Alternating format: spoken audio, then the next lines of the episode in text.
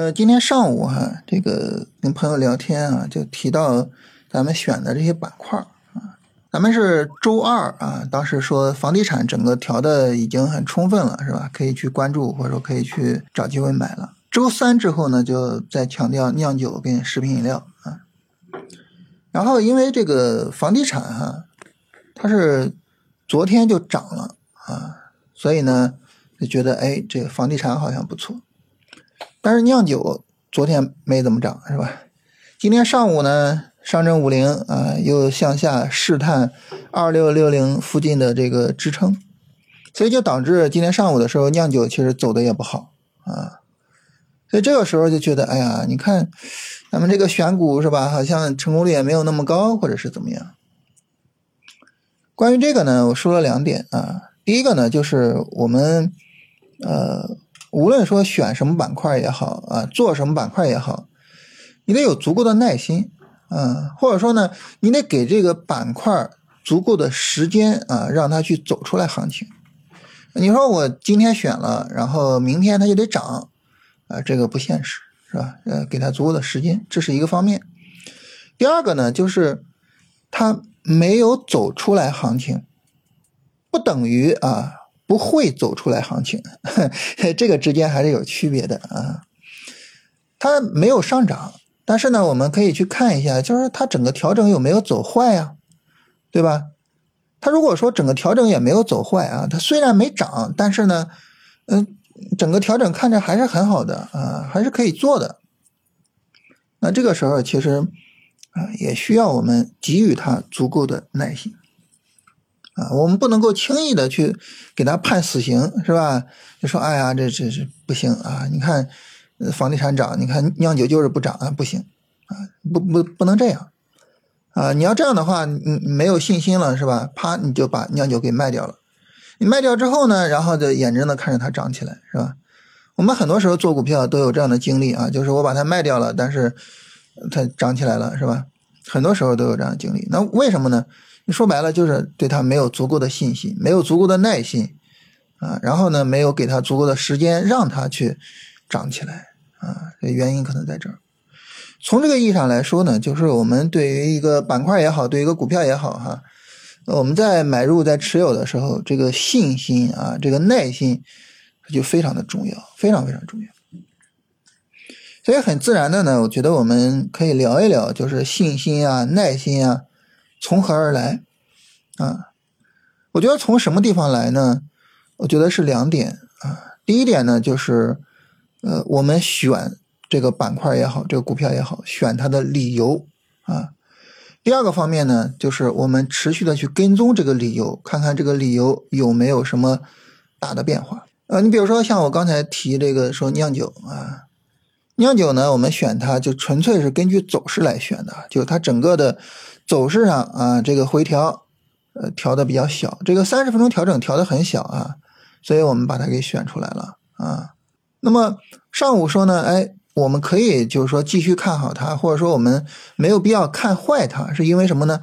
它一直到今天上午那一波探底的时候，它整个的结构并没有走坏，三十分钟上也没有破位，你包括上证五零也没有破我们说的二六五零到二六六零一线是吧？都没有破位。这个时候就没必要着急啊，所以这是从走势上选，以及呢从走势上跟踪啊。那除此之外呢，那么还有一个很重要的就是我们通过基本面去选，通过市场逻辑去选，是吧？啊，这个板块被炒是什么逻辑？这个逻辑还在不在？这个逻辑有没有什么问题？对吧？这是另外一个角度。那么对于这个角度来说呢，你比如说像今天走的特别好的就是抗原检测，呃，这个。呃，医药的子板块啊，那我们知道现在呃核酸我我们现在不使用了是吧？不使用了，但是呃，我们如果说在家里面啊，比如说啊有一些症状啊发烧什么的，我想要快速的知道啊这跟新冠有没有关系，怎么办呢？呃，在家里边最简单的、最方便的就使用抗原测一下是吧？啊，非非常快就可以出结果。所以这个时候呢，那么。在这个核酸不方便的情况下，可能抗原就会成为一个，呃，相对来说比较优选的一个快速检测自己啊有没有这方面的问题的一个方式。所以抗原今天就涨得特别好，啊，那这个板块能不能跟踪呢？这个板块它后续，呃，我们能不能够等它调整的时候做呢？其实就是我们就想，就首先我自己是否认可这个逻辑。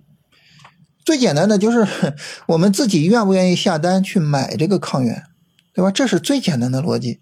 嗯，彼得林奇就反复的说嘛，就你比如说他老婆比较喜欢某一款牛仔裤，他就问啊，这生产这家这个牛仔裤的这个企业有没有上市，是吧？这是最简单的，是吧？啊，我们自己愿不愿意买这个抗原，就是这是我们认同或者不认同这个逻辑的很重要的方面。那么，当我们去认同这个逻辑了之后，那后续就是跟踪这个逻辑啊，是吧？当这个板块调整的时候，我就想啊，这个逻辑它有没有问题？啊，你看现在市场在调整了啊，反正至少说有人在卖出啊，那这个逻辑还有没有问题呢？这个逻辑我还能不能认同？还能不能坚持做下去呢？对吧？这就是第二个角度啊。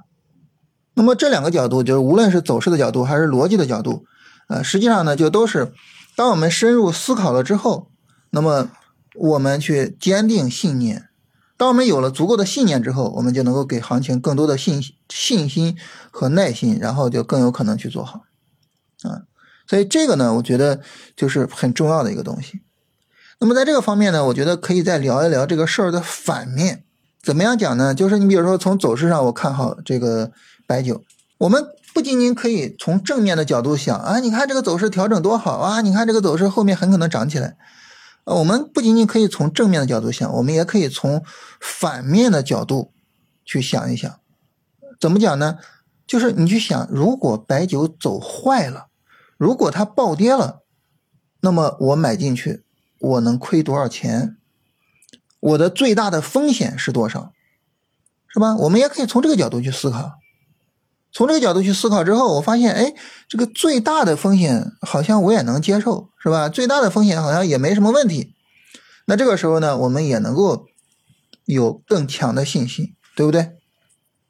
嗯，包括基本面逻辑也是这个问题，是吧？嗯，这个逻辑，如果我判断错了，我会怎么样？如果我判断错了，这个事儿会给我带来多大的伤害，对吧？你反过来想一下。啊，如果说呢，我们正过来想，哎，它很有可能会涨；反过来想呢，一旦它走坏了，对我的负面影响也没有那么大。那这个时候我们该做就做就可以了，是吧？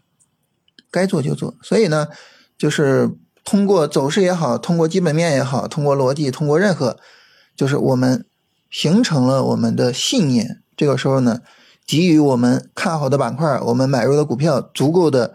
时间啊，给予他足够的这个信心和耐心，我觉得这个时候呢，我们才有可能说等到它呃开花结果的时候啊。但是如果说呃咱们没有这些信心啊，就觉得啊，你看房地产涨了，你看酿酒都不涨啊，这 这个时候就很容易说啊受不了就把酿酒卖掉。但是你一旦卖掉了，就就就后边就就没有后边了，是吧？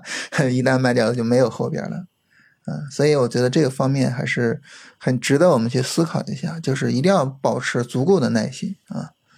好吧，那我们今天这个闲聊就聊这些哈。